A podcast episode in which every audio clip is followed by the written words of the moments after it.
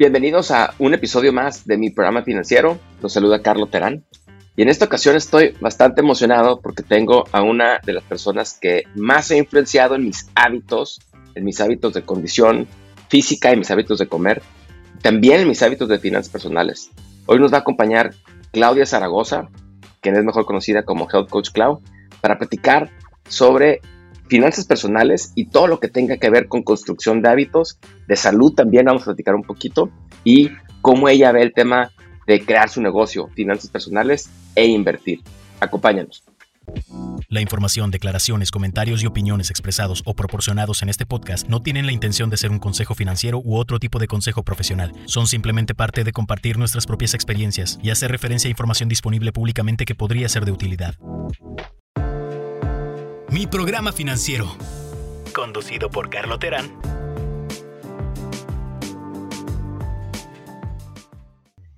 Claudia, un gusto tenerte con nosotros y que nos acompañes. Eh, ¿Cómo has estado? ¿Qué onda, Carlo? Pues muy bien, muchísimas gracias por la invitación a mi programa financiero. Ya le traía ganas venir a echar chorcha contigo, oye. Sí, de hecho, eh, yo creo que soy como el quinto o séptimo podcast que te eches en los últimos años. Este, ya eres toda una persona muy conocida en el mundo de, los podcasts. Pero ¿por qué no nos platicas un poquito quién eres, de dónde eres, de dónde vienes, cómo nace Health Coach Cloud? Y bueno, ¿quién, quién eres tú, no? Pues mira, eh, como primero el Health Coach Cloud ya se volvió un poco obsoleto, ya no, ya no voy por el Health Coach Cloud, aunque así empecé los estudios se han transformado y hemos acumulado más estudios que ya la práctica que llevo se llama Revolución a tu Salud, eh, que ya somos un equipo ya de cinco personas. Y, también llevo a mi equipo de alto rendimiento que se llama Performers. Entonces, pues el Health Coach Cloud ya, ya nos despedimos de él, ¿no? Por, por, por todas las nuevas especializaciones que, que he estudiado. Pero sí, básicamente empecé en Instagram con, el tema de Health Coach Cloud porque empecé a, aprender sobre nutrición y me certifiqué como Health Coach en el Instituto de IIN. Eh, pero, ¿quién es Claudia? Más que nada, eh, pues yo me describo como una, como una persona curiosa, excesivamente curiosa, una persona excesivamente echada para enfrente, una persona como con ganas de mejorar y optimizar tanto mi cuerpo como apoyar, ayudar a las otras personas a entenderse, a masteriarse. Y, y mi búsqueda, mi búsqueda como que sigue siendo apoyar a la gente que esté más a gusto con quienes son, al final de cuentas. Porque si estás a gusto con quien tú eres, es muchísimo más fácil que empieces a cambiar hábitos y que empieces a, a level up que es lo que yo creo que estamos buscando todos, ¿no? Porque al final de cuentas estamos muy adictos al, progreso como raza humana y si de alguna u otra manera no estamos progresando, no estamos subiendo, no nos estamos mejorando, llega el estancamiento y eso nos produce pues mucha tristeza. Me fui un poco filosófica, pero pues más que qué estudié, en dónde estudié, por qué estoy aquí, quién soy, si soy licenciada en ciencias de la comunicación o dietista o practicante de medicina funcional o triatleta, yo creo que más bien me describo como una persona excesivamente curiosa y como un absolute truth seeker, aunque realmente no lleguemos a encontrar la verdadera verdad de las verdades, yo voy a tratar siempre de encontrarla de alguna otra manera hasta que me muera. Bueno, digo, gracias por la aclaración, quién eres Coach Cloud. Creo que, digo, para los que no, no saben, yo, Claudia es mi amiga desde pues, mis épocas del TEC de Monterrey, donde estudiábamos juntos. Entonces ya tenemos como 15, 17 años que nos conocemos. Me ha tocado ver a esta persona curiosa transformarse en Health Coach Cloud, ahora lo que es hoy, que tiene sorpresa. Pero también tienes, tenemos una particularidad que somos del norte, mucho de nuestro público es del norte y también de Estados Unidos, y que somos bifronterizos en muchas cosas, ¿no? Entonces, Platícanos cómo nos impactó un poco en tu vida esto tema bifronterizo y cómo te ha impactado, ahora entrando ya al tema de las finanzas, que es lo que platicamos aquí, el pensar en, el tema financiero, o sea, ¿cómo, lo ves tú este tema? Oye, el tema fronterizo, eh, sinceramente me siento como afortunada de haber vivido tantos años tiempo cerca de Estados Unidos y como tener ese apego a la cultura gringa, la verdad. Eh, porque yo creo que ser bilingüe me ha abierto muchísimas puertas y sobre todo a, nivel de cómo funciona tu cerebro, eh, genera más neuroplasticidad. ¿no? Te ayuda como a conectar más una idea con otra. Entonces, el, el, tema fronterizo sí creo que me ha empujado como a conocer y a leer más sobre otros mundos. Que eso justo fue lo que me empujó a empezar a leer libros de finanzas, ¿no? Tú, tú conoces bien mi historia, ¿no? Sabes que eh, ya me interesaba el tema de finanzas, pero cero a nivel profundo, cero a nivel como más eh, epistemático a profundidad, sino como muy por encimita. Y todo empezó a, a exacerbarse y a trascender cuando tuvo, cuando mi papá se fue, ¿no? Y me quedé con la duda de que ahora qué voy a hacer y ahora quién me va a decir cómo voy a manejar mi dinero o cómo voy a invertir o que dónde voy a eh, básicamente cuáles son mis hábitos financieros o cómo le voy a hacer. Sinceramente, pues uno se siente desprotegido, ¿no? Sin, sin ahí su, su principal protector. Y eso, eso me catapultó a, empezar a leer, ¿no? Y sobre todo, eh, pues tú ubicas pues, al gran coach Tony Robbins, ¿no? Su libro Unshakable fue el, básicamente el primer libro que leí de finanzas en donde entendí el poder del interés compuesto, eh, entendí el poder de eh, saber en cómo invertir tu dinero y que es un broker y que es un fiduciario y cómo, eh, cómo esto se pueden llevar el 10% casi creo de tu patrimonio.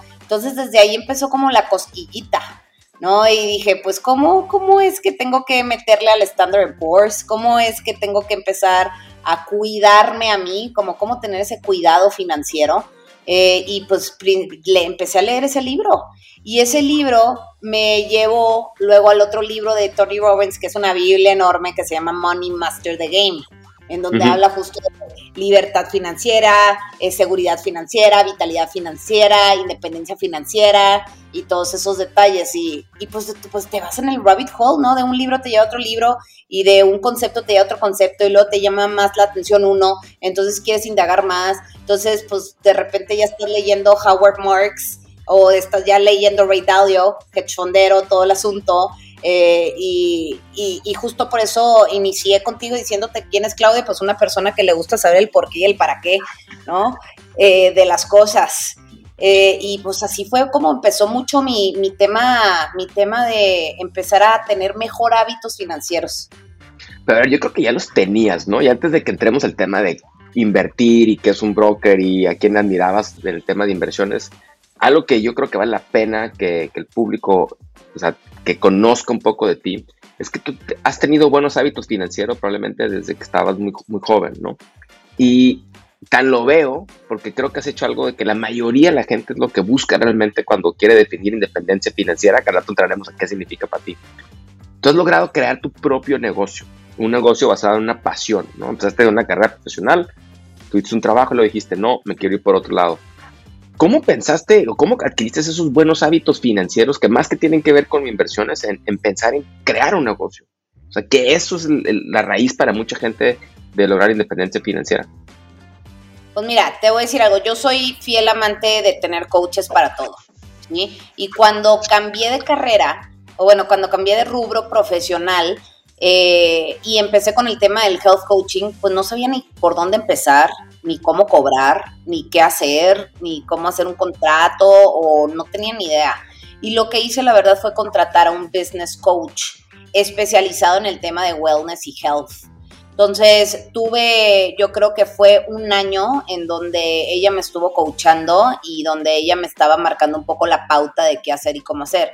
Y la verdad lo primero que me dijo es, a ver, eh, gastos y nómina, qué entra y qué sale principalmente. Y así de sencillo, me, el hecho, yo, yo siempre pensaba que el hecho de abrir tu Excel, armar todo en, el, en Excel, pues muchos obstáculos para estar como metiendo y sacando y poniendo todos los detalles que entran y salen de tu negocio. Entonces, literal, bajé una app excesivamente sencilla que se llama Home Budget literal, en donde ahí me empecé a organizar. Eh, entonces, a, la, a, a, simple vista en tu celular, pues estás metiendo y sacando y poniendo y organizándote. Y eso, eh, yo creo que eso es lo que me ha dado claridad en dónde estaba parada y a dónde tenía que llegar. Básicamente, qué era lo que entraba para saber específicamente qué no era lo que tenía que salir. ¿Sí me explico? Porque creo que eh, eh, y es como en un tema, es como en el tema de la salud, ¿no? Primero pues empiezas a comer limpio, eliminas todos los ingredientes controversiales, los químicos, es lo mismo como en cuestión de los hábitos financieros. Primero tienes que saber cuánto tienes y cuánto estás gastando. Y es lo que hoy en día hasta la fecha, nadie quiere hacer ese trabajo eh, que no, que nomás es una cuestión de un hábito de todos los días que luego eventualmente se vuelve automatizante porque pues ya lo haces sin pensar. ¿No? Entonces, para mí, mi mejor hábito financiero fue básicamente saber si, si ese día iba a gastar 10 pesos en chicles, anotar que estaba gastando 10 pesos en chicles para eventualmente en el mes ver en dónde está gastando más, dónde está gastando menos, ¿no? Eso, eso más en finanzas personales, otra cosa es el negocio, ¿verdad? Pero esto sobre todo más en finanzas personales. Pero las finanzas personales yo creo que fue lo que me ayudó también a ser muy, muy ordenada en, el en temas de negocios. Pues primero uno empieza con uno mismo para que luego se permee todo lo demás.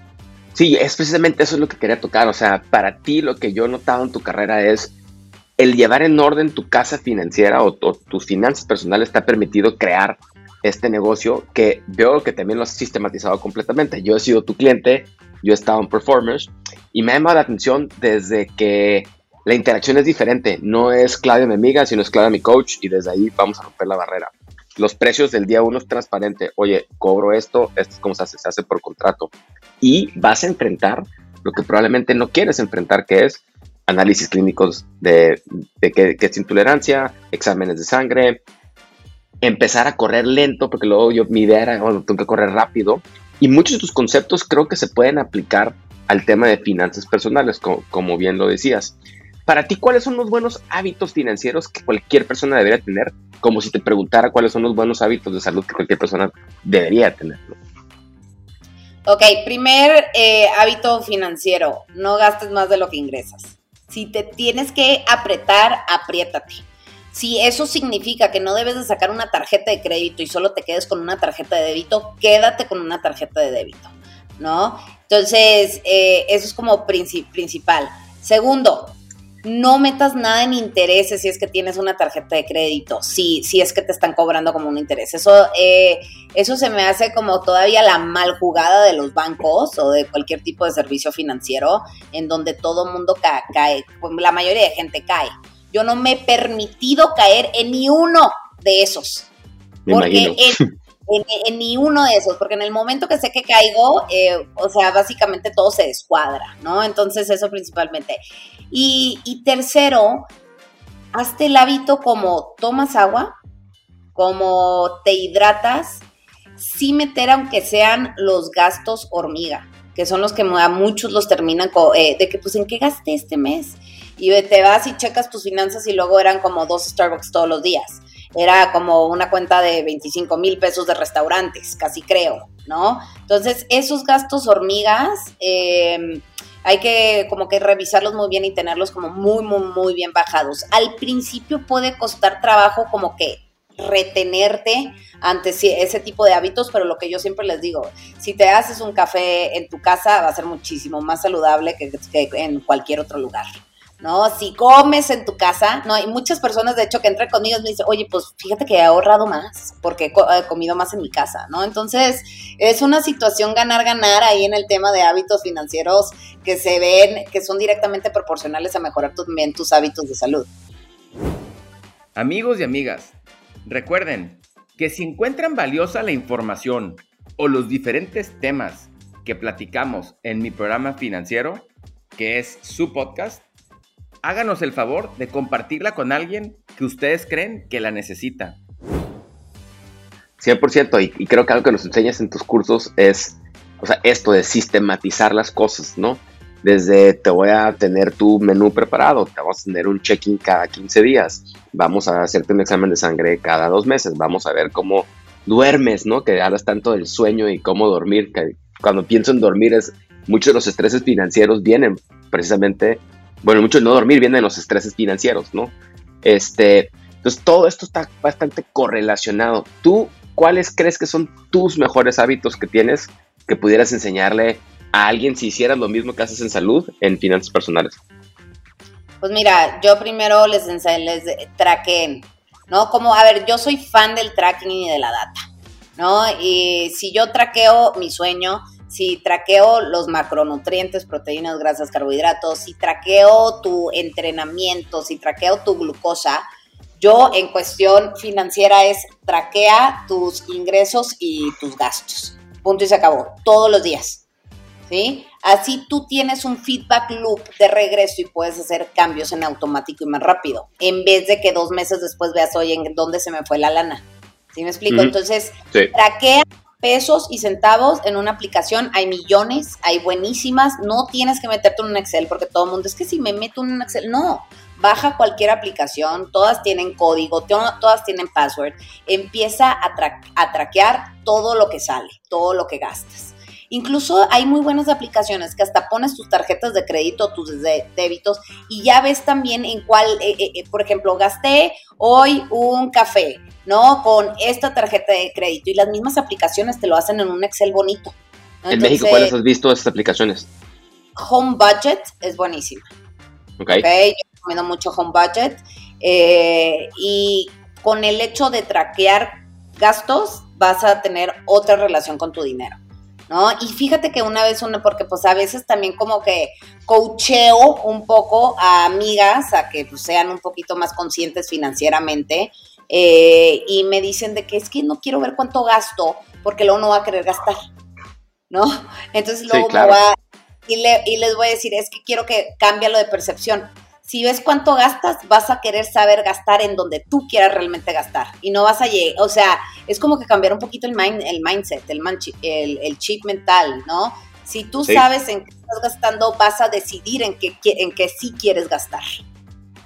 No, no a los últimos 10, 15 días del mes de estar como atorado y de que, chin, pues se me fue esta oportunidad porque pues ya no me alcanzó, porque no vi en lo que estaba gastando. Entonces, what you don't track, you don't know how to change. Y hay un libro buenísimo, este, que justo voy a la mitad, que, ¿cómo se llama? Que no me acuerdo, que estoy hasta bien picada y ni me acuerdo. Ah, Track What You Measure, aquí está, ahí está. No me sorprende que estés leyendo tres libros, entonces que no te acuerdes. Estoy leyendo seis libros a la vez. Depende de cómo, de mi sensación, ese libro que, ah, bueno, ahorita quiero un poco más tema emocional, quiero un poco más tema espiritual, quiero medicina, quiero finanzas. Entonces, este estoy leyendo muy bueno que se llama Measure What Matters. Y yo creo que algo que tenemos que traquear y medir, pues sí, son tus gastos de todos los días. Parece que es un trabajo arduo, no lo es. Sí, no, para nada. Y al contrario, yo creo que si estás en una situación de que estás bastante endeudado y traes la soga o el agua al cuello, es lo más importante que puedes hacer, ¿no? Es como si tienes un sobrepeso muy alto o alguna condición médica, como insistías, oye, traquea tu comida, tienes que saber exactamente cuántos carbohidratos comes, qué intolerancias tienes, etcétera. Entonces creo que aplica mucho de estos conceptos que, nos estás diciendo, ¿no? para aplicar un tema de finanzas personales. Van de la mano, porque justo en el tema de deudas, intolerancias, relación con tu glucosa y carbohidratos, es si, por ejemplo, si no traqueas tu glucosa y tienes un problema de resistencia a la insulina o de glucosa alta, vas a pagar muchísimo más eventualmente y te vas a tardar muchísimo más en bajar de peso a que si te hubieras anticipado a saber lo que tenías y evitarte, pues evitarte eh, una deuda muy, muy, muy grande. 100%. Deuda metabólica, lo voy a poner, fíjate, como deuda metabólica, ¿por qué no? Lo, lo puedes poner como el tema del interés compuesto puede jugar a tu favor o en contra. Y si no lo traqueas, juega más en contra que nada, ¿no? Porque tienes, estás cargando una deuda que con el tiempo que tienes menos energía, pues te, es más difícil sobrepasarlo, ¿no? De alguna manera. Exactamente, exactamente. Yo, de hecho, por ejemplo, a ti te admiro un chorro porque sé que pasaste el tema de la deuda de tu MBA ¿no? Y todo lo que tuviste que hacer y ordenarte para, para pagarla, eso se me hizo de muchísima admiración. gracias, por, el comentario, ¿no? Por cierto. Sí, no, no. O sea, ¿qué hubiera pasado si no te hubieras organizado? ¿Cuándo hubieras pagado esa deuda? No, o sea, todavía tengo compañeros 11 años después que todavía la tienen, ¿no? Y que todavía probablemente tienen trabajos que, que no disfrutan, ¿no? Que, que, esto me lleva a un tema, o sea, para ti, ¿qué es la libertad financiera? Yo lo he platicado en este podcast y creo que de hecho con Javier Martínez cuando me tocó también hablar con él, platicaba que para mí la libertad financiera es eh, por lo menos poder escoger dónde vivir y a qué dedicarle tiempo, no tiene que ser retirarme y nunca más trabajar, ¿no? Este, no estoy ahí, falta mucho para estar ahí, pero para ti, ¿qué significa? Porque algo que veo que pasa luego es que, y me encantaría tu punto de vista como, una mujer, que en el lado de las mujeres el tema de libertad financiera o inclusive entrar el tema de finanzas personales es todo un reto o porque no o porque no han estado expuestas o porque no le quieren entrar. A lo mejor es una relación que no comparten y yo como papá de hijas me importa muchísimo eso. Entonces, si nos puedes platicar para ti qué significa como mujer libertad financiera y luego qué retos ves, eh, ahorita que decías de tus amigas, ¿no? Que compartimos muchas de estas. O sea, ¿qué retos ves en las mujeres para que este tema se aplique más o se tenga más conocimiento? Mira, uno de los, eh, te voy contestando como esa pregunta como en, en tranches, en bunches, pero un principal reto que veo con las mujeres en el tema de finanzas es que no piensan que invertir es demasiado riesgo. ¿Ok? Entonces prefieren tener a lo mejor eh, ahí en la tarjeta de débito, en la chequera, cierto monto y que se vaya acumulando tal cual en vez de tener una estrategia para invertir. Entonces todavía hay como mucho miedo eh, con las mujeres en invertir, en saber invertir. No, todavía no les queda claro bien el tema del interés compuesto, al menos que trabajen en finanzas, ¿verdad? O sea, ¿no? Este, porque yo, o sea, yo, porque por mis, porque yo me puse a investigar, entendí. Si no, pues en la vida, ¿cómo lo hubiera entendido?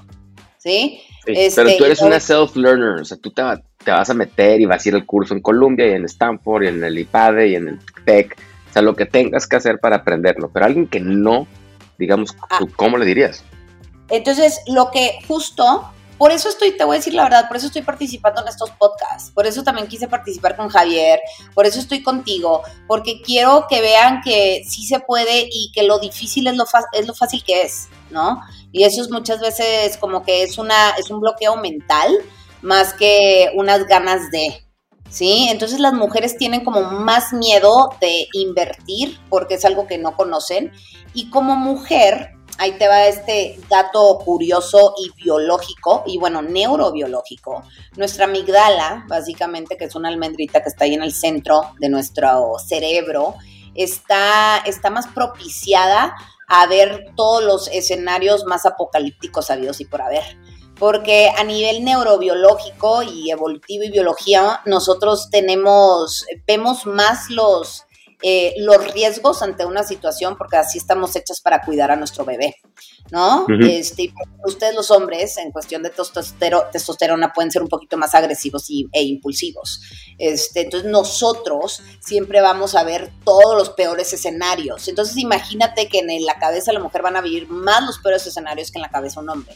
Entonces, a nivel neurobiológico nos para y como un cierto tipo de survival bias, nos, nos para el hecho de, invertir. Entonces una mujer necesita entender y que sobre racionalizar lo que significa para poder hacer un movimiento o una acción.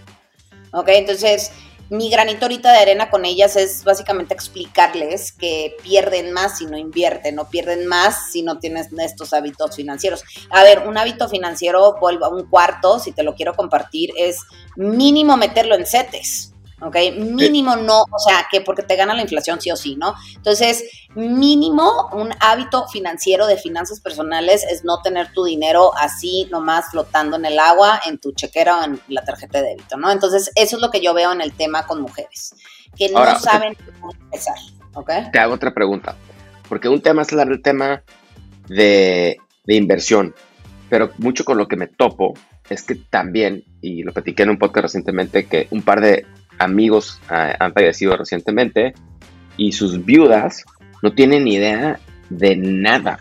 O sea, deja tú el tema de invertir. ¿Cuáles eran las cuentas de banco? Si eran mancomunadas, si había un seguro de vida o no, cuál era el presupuesto real de la casa, eh, cuánto cuesta la vida que tienen en su casa, ¿no? Y no importa el nivel socioeconómico que tengas, yo creo que son cosas que deberían estar expuestas todas las mujeres este, y que deberían de aprender, ¿no? Este, a ver. Sí, muy buen punto y tengo una respuesta, porque a ver, yo viví eso con mi mamá, ¿ok? Cuando mi papá se nos fue. este, yo le enseñé muchas cosas a mi mamá y mi tío de cómo organizarse. O sea, mi mamá no sabía a lo mejor lo que estaba gastando mi papá al mes en la casa, en todos esos detalles. Entonces, aquí lo que hace falta es comunicación entre la pareja y saber hablar de dinero. Que tú has tocado mucho ese tema en otros podcasts. ¿no? Este, entonces, es la capacidad de no tener el rol del hombre. A mí, eh, cuando llega a la casa, yo no voy a hablar de dinero, ni de cómo me estoy organizando, ese tema no se toca, ni de trabajo, no, al contrario. Tener una excelente comunicación monetaria de las, de las casas. Entonces, eso es algo bien importante que entre parejas, a mi punto de vista, lo deben de tener súper claro. O sea, la esposa debe saber dónde están las inversiones, cuánto cuesta la casa al mes, este, en qué se gasta más, todos esos detalles. Y entonces es cuestión de comunicación entre las parejas. Sí, algo que me, también me ha pasado últimamente bastante y que de hecho ha cambiado un poco la filosofía. Me tocó conocerme cuando era mucho más fan de Dave Ramsey, sigo siendo en el tema de la deuda. Pero Ramit Sethi, que es otro de estos que platico mucho en el podcast, me ha hecho pensar mucho en pensar, pues, ¿cuál es tu vida rica, no? Y vida rica no quiero ponerlo en puros lujos, sino puede ser pues comprar un café todos los días. A mí me gusta el café, me gusta comprarme un café todos los días. Ese para mí es un lujo en mi vida. Eh, con las mujeres de repente me he topado con las parejas, no quiero, no quiero ni siquiera poner eh, cualquier, sexo. Es que les da miedo entrar porque lo primero que piensan es chin, tengo que cortar todo, ¿no? Y lo que yo les digo es, pues puede que sea temporal, pero si se meten esto como un tema de aprendizaje, pueden luego pensar tanto en seguro, eh, por ejemplo, el tema de avales, me, me, llama, me llama la atención que muchas veces me, ahora me busca gente de que, oye, es que me pidió un hijo mío o, un, o mi esposo que firme este documento, pues que firmaste, ¿no? nadie se enteró, ¿no? Y que yo creo que debería ser algo que pase mucho más, pero que no sea forzado, sino que sea también por interés y, que se pida. No sé a, ti cómo ha sido en tu caso, cómo fue con tu mamá, este, o con tus hermanos, ¿no? Que también tienes hermanos, ¿no? Sí, no, bueno, a mi mamá, mi mamá siempre fue muy trucha, es ingeniera en sistemas computacionales del TEC, entonces lo que le pasó, y muy buena para los números, lo que le pasó a mi mamá es que era víctima generacional, lo que yo le llamo.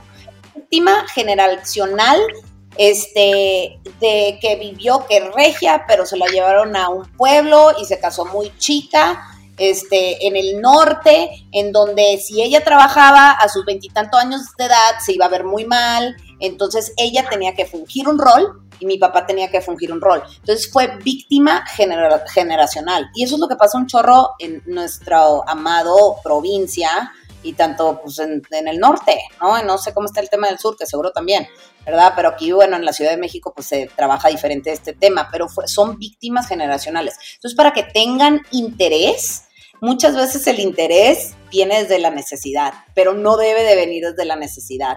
¿No? Entonces, para tener interés, el esposo también o la pareja debe empezar a catapultar y a meter un interés, porque eh, ¿cómo crees que la gente tiene interés realmente?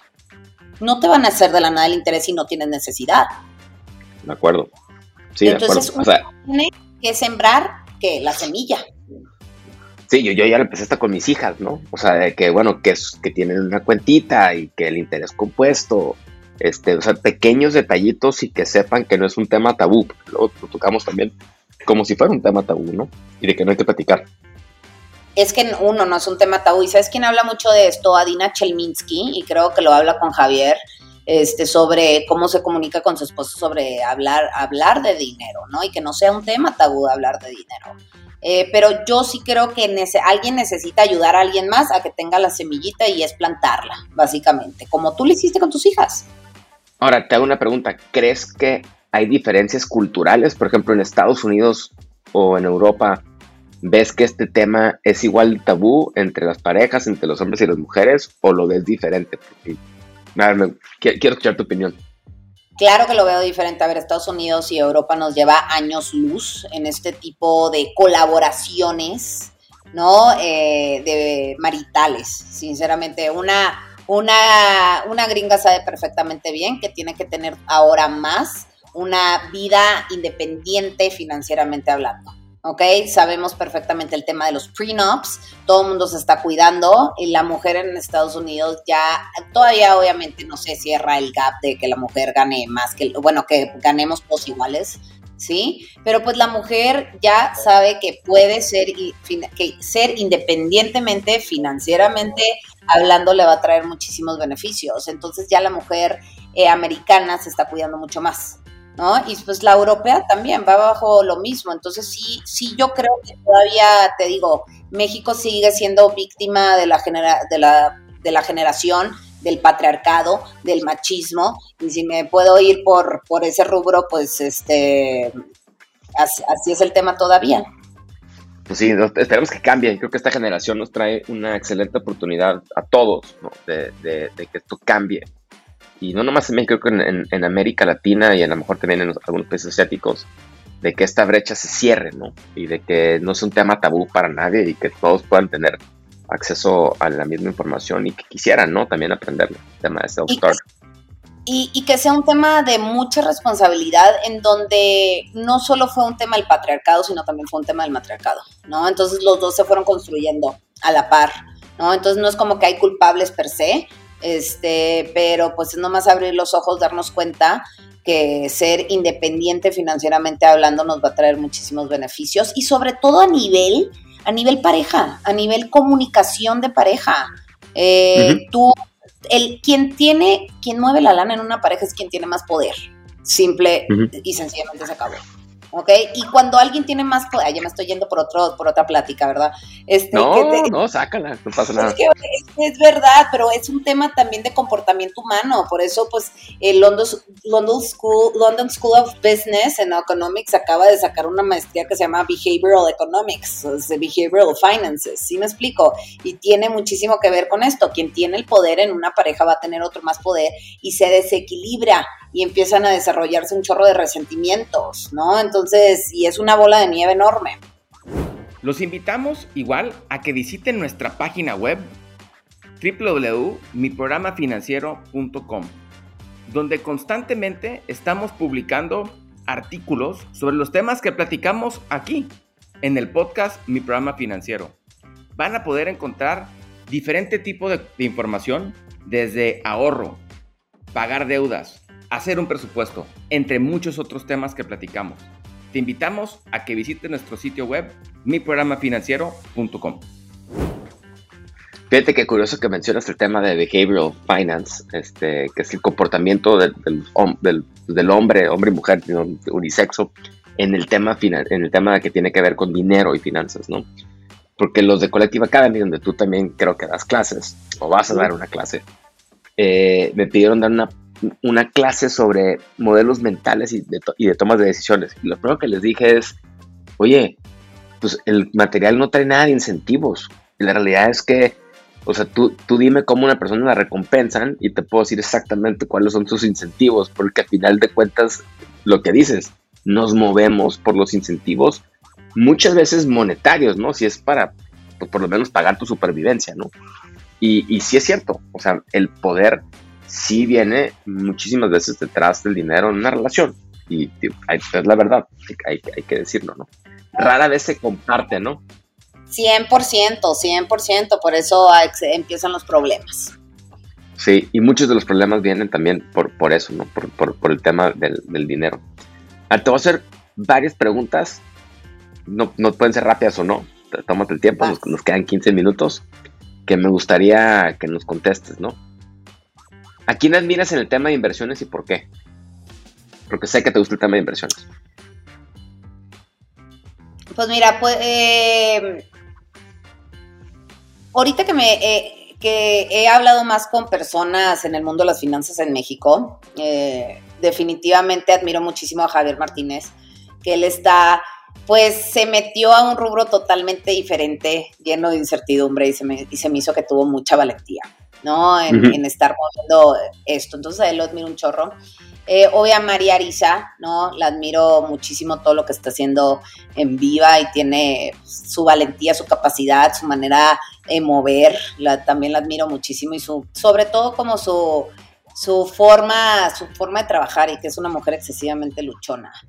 Eh, a ti a, ti obviamente te admiro un chorro, ¿no? Yo creo que salir de una deuda de la que saliste y tu familia y llevar y todo, este, a mí pues me ha, me ha, tocado contigo, ¿no? Y que siempre sigues buscando tu manera de también trabajar en tu pasión, esos detalles. Entonces, no solo, pues, o sea, ¿para qué te hablo de Howard Marks o de Ray Dalio? Pues para eso pues, son jefes de jefes en otro aspecto. Entonces a mí normalmente yo admiro a la gente con la que puedo yo convivir un poquito más seguido y a la que les saco este jugo eh, que ni se están dando cuenta que me están dando un consejo increíble y que me están mentoreando padrísimamente. Entonces, con la gente que realmente puedo compartir, es con la gente que admiro más porque es la gente que más le aprendo, independientemente de leer y estar en cursos y en otras cosas, ¿no?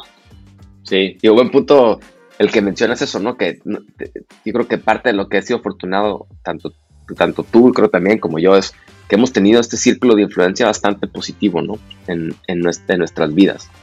Este, definitivamente María es alguien que debería buscar. María Arisa, para los que no saben, es la directora general de Viva, que es la bolsa alterna, la bolsa mexicana de valores, y alguien que va que mucho que admirarle lo que ha hecho.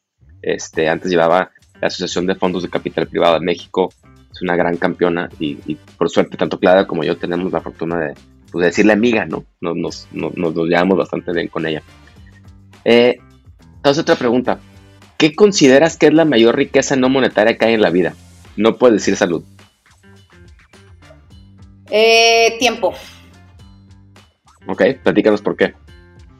Eh, si yo tengo más tiempo de hacer lo que me gusta, puedo generar más y compartir más. Generar más me refiero a creatividad, a, compartir, ¿no? Lo que yo, por ejemplo, veo ahorita con mi negocio, que, o sea, lo que yo también estoy, ahorita estoy trabajando en sí existe una independencia financiera ahorita, pero pues estoy buscando trabajar una eh, libertad financiera, que son, pues ya sabes, los cuatro rubros, no sé si lo leíste en Money Master the Game, ¿no? Con Tony Robbins, que es... Eh, vitalidad, es vitalidad financiera, que tengas para vivir 60 años con los básicos, ¿ok? Pagar renta, luz, gas, agua, coche, seguros de gastos médicos, comida, ¿ok? Luego, este, eh, independencia, ¿cuál era? Sí, no. No, primero seguridad financiera, ¿no? Los básicos, los que mencioné. Luego, vitalidad financiera, ¿sí? Vitalidad financiera es los básicos, más eh, puedes, eh, tienes dinero para un hobby extra que te guste mucho, ¿no? O a la, y un poco más de ropa, por ejemplo, ¿sí? Y luego sigue independencia financiera, que son los básicos, tu hobby, ropa y aparte puedes comprarte un carro nuevo, puedes invertirle a tu casa, este, y puedes pagarle la escuela a tus niños. ¿No? Y luego ya libertad financiera, básicamente puedes hacer todo lo que tú quieras, pero principalmente, este, pues ya entra ahí muchos activos, inversiones, y detalles, ¿no? Y ya es cuando normalmente el dinero se multiplica y el interés compuesto todavía está muchísimo más favorable en esos momentos, porque ya sabes que entre más metes, pues más el interés compuesto se multiplica más, ¿no? Entonces, de, esos, de esos habla Tony Robbins. Y para mí, cuando llegar a, a libertad financiera es cuando entra el tema tiempo, El tema tiempo de a lo mejor y yo trabajar cuatro horas, cinco horas al día, para que el resto del día tenga tiempo para crear e invertirle más a otras actividades o a otros tipos de proyectos que me gusten mucho, ¿no? Para que eventualmente pueda compartir más. Por ejemplo, si yo tuviera todavía, yo ahorita estoy pues en el uno al uno mucho, ¿no? Y tengo un equipo de trabajo y que recursos humanos tengan cursos en línea. Si yo tuviera ahorita un poco más tiempo, crearía más cursos en línea para llegarle a más gente y poder apoyar y ayudar más. ¿Sí me explico la diferencia? Entonces, para mí, ser rica es todavía tener más tiempo para crear más y poder apoyar más, porque pues al final de cuentas a mí me como pilar humano emocional me mueve mucho, sí el progreso, pero muchísimo la contribución.